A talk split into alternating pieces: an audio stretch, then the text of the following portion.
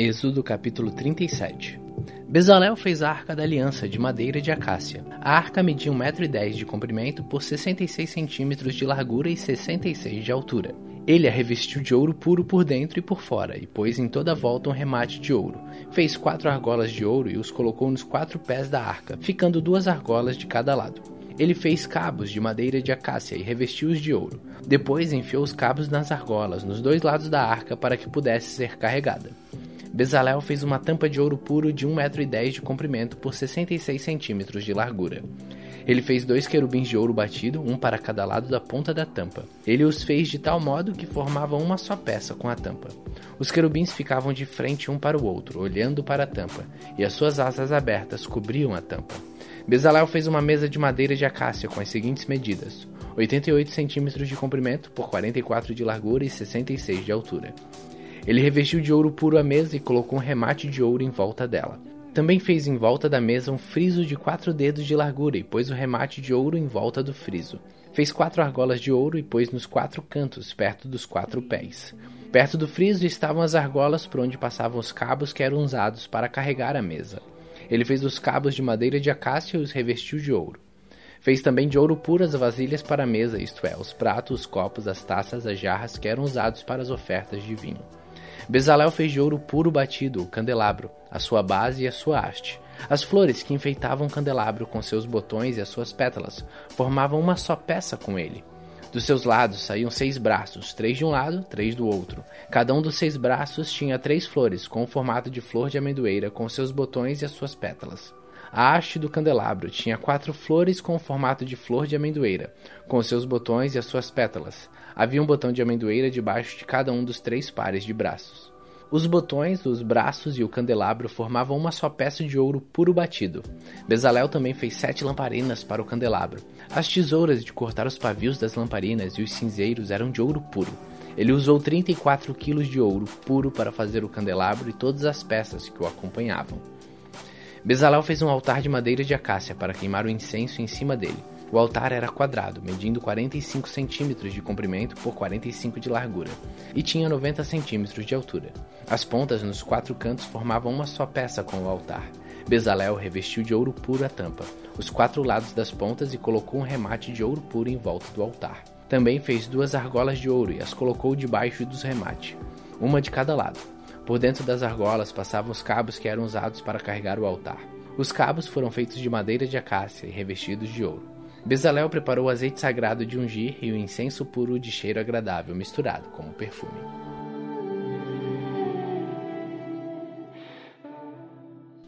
Êxodo capítulo 38 Para os sacrifícios que eram completamente queimados, Bezalel fez um altar de madeira de acácia. O tampo do altar era quadrado, medindo 2 metros e 20 de comprimento por 2 metros e 20 de largura. E o altar media 1 metro e 30 de altura. Bezalel fez quatro pontas para os quatro cantos do altar. Essas quatro pontas formavam uma só peça com o altar, e ele o revestiu todo de bronze. Fez também todas as peças para serem usadas no altar, isto é, as vasilhas, as pás, as bacias, os garfos, os braseiros. Todas essas peças foram feitas de bronze. Ele fez uma grelha de bronze em forma de rede e a colocou debaixo da beirada do altar, de modo que a grelha chegava até a metade da altura do altar. Fez quatro argolas para os quatro cantos da grelha para enfiar nelas os cabos. Os cabos foram feitos de madeira de acácia e revestidos de bronze. Depois Bezalel enfiou os cabos nas argolas nos dois lados do altar.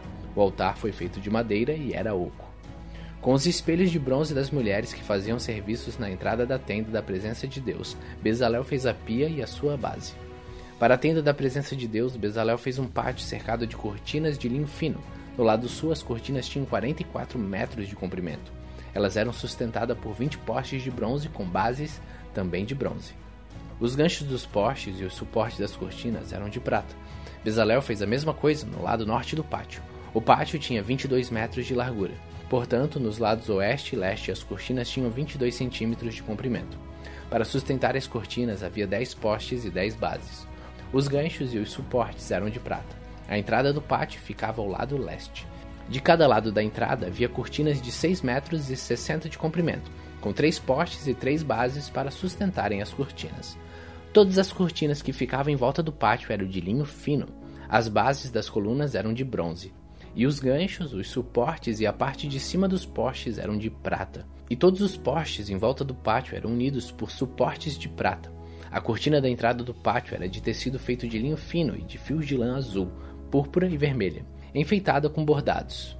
O comprimento dessa cortina era de 8,80 metros e a altura de 2,20 metros, com as cortinas do pátio. Ela era sustentada por quatro postes com base de bronze. Os ganchos, a parte de cima dos postes e os suportes eram de prata. Todas as estacas da tenda e do pátio eram de bronze. A seguir vem a lista da quantidade de metais usados na tenda da presença de Deus, onde estavam guardadas as duas tábuas de pedra com os dez mandamentos. Moisés mandou fazer a lista e ela foi preparada pelos levitas, dirigido por Itamar, filho do sacerdote Arão. Bezalel, filho de Uri e neto de Ur, da tribo de Judá, fez tudo o que o Senhor havia ordenado a Moisés. O seu ajudante foi Aoliabe, filho de Aizamac, da tribo de Dan. Aoliabe era gravador, desenhista e tecia linho fino e fios de lã azul, púrpura e vermelha.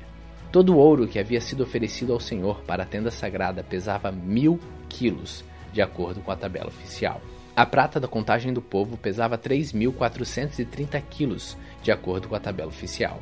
Essa quantia foi igual ao total pago por todos os homens alistados na contagem do povo, e cada homem pagava a importância exigida, pesada de acordo com a tabela oficial. Foram alistados na contagem 603.550 homens de 20 anos para cima. Foram usados 3.400 quilos de prata para fazer as 100 bases da tenda sagrada e da cortina, isto é, 34 quilos para cada base. Com os 30 quilos de prata que sobraram, Bezalel fez os cabos, os ganchos para os postes e a parte de cima dos postes. O bronze que foi oferecido a Deus dava um total de 2.425 quilos. Com isso, Bezalel fez as bases para a entrada da tenda da presença de Deus, o altar de bronze com a sua grelha, também de bronze, todos os objetos para o altar, para as bases que ficavam em volta do pátio e para a entrada do pátio, e todas as estacas para a tenda e para o pátio que ficava em volta da tenda.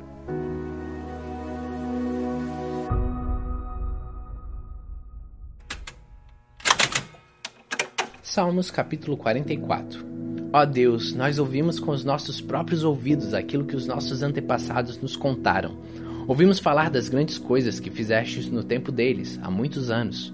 Eles contaram como expulsastes os povos pagãos e pusestes o teu povo na terra deles. Contaram como castigaste as outras nações e fizestes o teu povo progredir. Não foi com espadas que os nossos antepassados conquistaram aquela terra. Não foi com seu próprio poder que eles venceram. Eles venceram com o teu poder, com a tua força e com a luz da tua presença. Assim tu mostraste o teu amor por eles. Tu és o meu rei e o meu Deus. Tu dás a vitória ao teu povo. Com o teu poder vencemos os nossos inimigos, e com a tua presença derrotamos os nossos adversários. Não é no meu arco que eu confio, e não é a minha espada que me dá a vitória, pois foste tu que me livraste dos nossos inimigos e vencestes aquele que nos odeia. Nós te louvaremos o dia todo, nós te somos gratos para sempre. Mas agora, ó Deus, tu nos rejeitastes e deixastes que fôssemos derrotados, pois já não acompanhas os nossos exércitos. Tu nos fizestes fugir dos nossos inimigos, e eles levaram embora tudo o que tínhamos. Tu nos tratastes como se fôssemos ovelhas que vão para o matadouro, e nos espalhastes entre as nações. Vendestes baratos do teu próprio povo, como se nós tivéssemos pouco valor. Os povos vizinhos, vendo o que nos fizestes, caçoam e zombam de nós. Tu nos fizestes motivos de zombaria para as outras nações.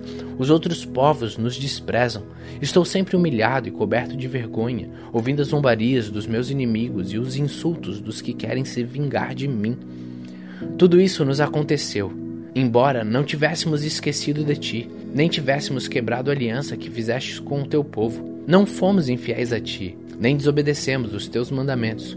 Porém, tu nos jogastes esmagados no lugar onde estão os monstros marinhos e nos deixastes na mais profunda escuridão. Se tivéssemos deixado de adorar o nosso Deus e orado a algum Deus pagão, tu certamente ficarias sabendo disso, pois conhece os pensamentos secretos das pessoas. Mas por causa de ti estamos em perigo de morte o dia inteiro. Somos tratados como ovelhas que vão para o matadouro. Acorda, Senhor, por que estás dormindo? Levanta-te, não nos rejeite para sempre. Por que te escondes de nós? Por que, que esqueces dos nossos sofrimentos e das nossas aflições? Nós estamos abatidos, caídos no chão, estamos vencidos, jogados no pó. Levanta-te e vem nos ajudar.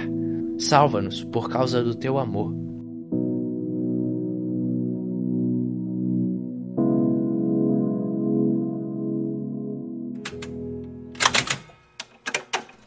Lucas capítulo 8 Algum tempo depois, Jesus saiu e viajou por cidades e povoados, anunciando a boa notícia do reino de Deus. Os doze discípulos foram com ele, e também algumas mulheres que haviam sido livradas de espíritos maus e curadas de doenças.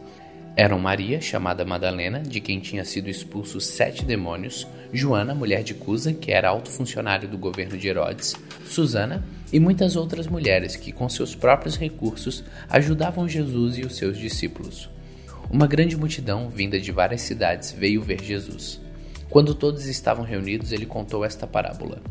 Certo homem saiu para semear, e quando estava espalhando as sementes, algumas caíram na beira do caminho, onde foram pisadas pelas pessoas e comidas pelos passarinhos. Outras sementes caíram no lugar onde havia muitas pedras, e quando começaram a brotar, as plantas secaram, porque não havia umidade. Outra parte caiu no meio de espinhos, que cresceram junto com as plantas e as sufocaram. Mas algumas sementes caíram em terra boa. As plantas cresceram e produziram cem grãos para cada semente. Jesus terminou dizendo: Quem quiser ouvir, que ouça. Os discípulos de Jesus perguntaram o que ele queria dizer com essa parábola. Jesus respondeu: A vocês Deus mostra os segredos do seu reino, mas aos outros tudo é ensinado por meio de parábolas, para que olhem e não enxerguem nada, e para que escutem e não entendam. O que esta parábola quer dizer é o seguinte: a semente é a mensagem de Deus. As sementes que caíram na beira do caminho são as pessoas que ouvem a mensagem, porém o diabo chega e tira a mensagem do coração delas, para que não creiam e não sejam salvas. As sementes que caíam onde havia muitas pedras são as pessoas que ouvem a mensagem e recebem com muita alegria. Elas não têm raízes e por isso creem somente por algum tempo, e quando chega a tentação abandonam tudo. As sementes que caíram no meio dos espinhos são as pessoas que ouvem a mensagem, Porém, as preocupações, as riquezas e os prazeres desta vida aumentam e sufocam essas pessoas. Por isso, os frutos que elas produzem nunca amadurecem. E as sementes que caíram em terra boa são aquelas pessoas que ouvem e guardam a mensagem no seu coração bom e obediente, e porque são fiéis, produzem frutos. Jesus continuou: Ninguém acende uma lamparina e depois coloca debaixo de um cesto ou da cama pelo contrário, a lamparina é colocada no lugar próprio para que todos que entrem vejam a luz. Pois tudo o que está escondido será descoberto, e tudo o que está em segredo será conhecido e revelado. Portanto, tomem cuidado e vejam como vocês ouvem, porque quem tem receberá mais, mas quem não tem, até o que pensa que tem será tirado dele. A mãe e os irmãos de Jesus vieram até o lugar onde ele estava, mas por causa da multidão não conseguiam chegar perto dele. Então alguém disse a Jesus: a sua mãe e os seus irmãos estão lá fora e querem falar com o Senhor. Mas Jesus disse a todos: Minha mãe e os meus irmãos são aqueles que ouvem a mensagem de Deus e a praticam. Certo dia, Jesus subiu no barco com os seus discípulos e disse: Vamos para o outro lado do lago. Então eles partiram. Enquanto estavam atravessando o lago, Jesus dormiu. Um vento muito forte começou a soprar sobre o lago e o barco foi ficando cheio de água, de modo que todos estavam em perigo. Aí os discípulos chegaram perto de Jesus e o acordaram, dizendo: Mestre, mestre, nós vamos morrer. Jesus se levantou e deu uma ordem ao vento e à tempestade. Eles pararam e tudo ficou calmo. Então ele disse aos seus discípulos: Por acaso vocês não têm fé? Mas eles estavam admirados e com medo e diziam uns aos outros: Que homem é este? Ele manda até no vento e nas ondas e eles obedecem. Jesus e os seus discípulos chegaram à região de Gerasa, ao lado leste do lago da Galileia. Assim que Jesus saiu do barco, um homem daquela região foi encontrar-se com ele. Esse homem estava dominado por demônios. Fazia muito tempo que ele andava sem roupas e não morava numa casa, mas vivia nos túmulos de cemitérios. Quando viu Jesus, o homem deu um grito e caiu no chão diante dele. Disse bem alto: Jesus, filho do Deus Altíssimo, o que o Senhor quer de mim? Por favor, não me castigue. Ele disse isso porque Jesus havia mandado o espírito mal sair dele. Esse espírito o havia agarrado muitas vezes. As pessoas até chegaram a amarrar os pés e as mãos do homem com correntes de ferro, mas eles as quebravam e o demônio o levava para o deserto. Jesus perguntou a ele: Como é que você se chama? O meu nome é Multidão, respondeu ele. Ele disse isso porque muitos demônios tinham entrado nele. Aí os demônios começaram a pedir com insistência a Jesus que não os mandasse para o abismo, Muitos porcos estavam comendo num morro ali perto. Os demônios pediram com insistência a Jesus que os deixasse entrar nos porcos, e ele deixou. Então eles saíram do homem e entraram nos porcos, que se atiraram morro abaixo, para dentro do lago e se afogaram. Quando os homens que estavam tomando conta dos porcos viram o que havia acontecido, fugiram e espalharam notícia na cidade e aos seus arredores. Muita gente foi ver o que havia acontecido. Quando chegaram perto de Jesus, viram um homem de quem havia saído os demônios.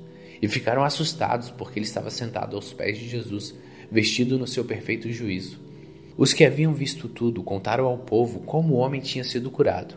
Aí toda a gente de Gerasa ficou com muito medo e pediu que Jesus saísse da terra deles. Então Jesus subiu no barco e foi embora. O homem de quem os demônios tinham saído implorou a Jesus: Me deixe ir com o Senhor. Mas Jesus o mandou embora, dizendo: Volte para casa e conte o que Deus fez por você.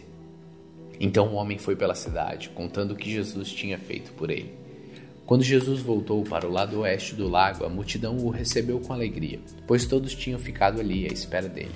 Então chegou um homem chamado Jairo, que era chefe de sinagoga daquele lugar.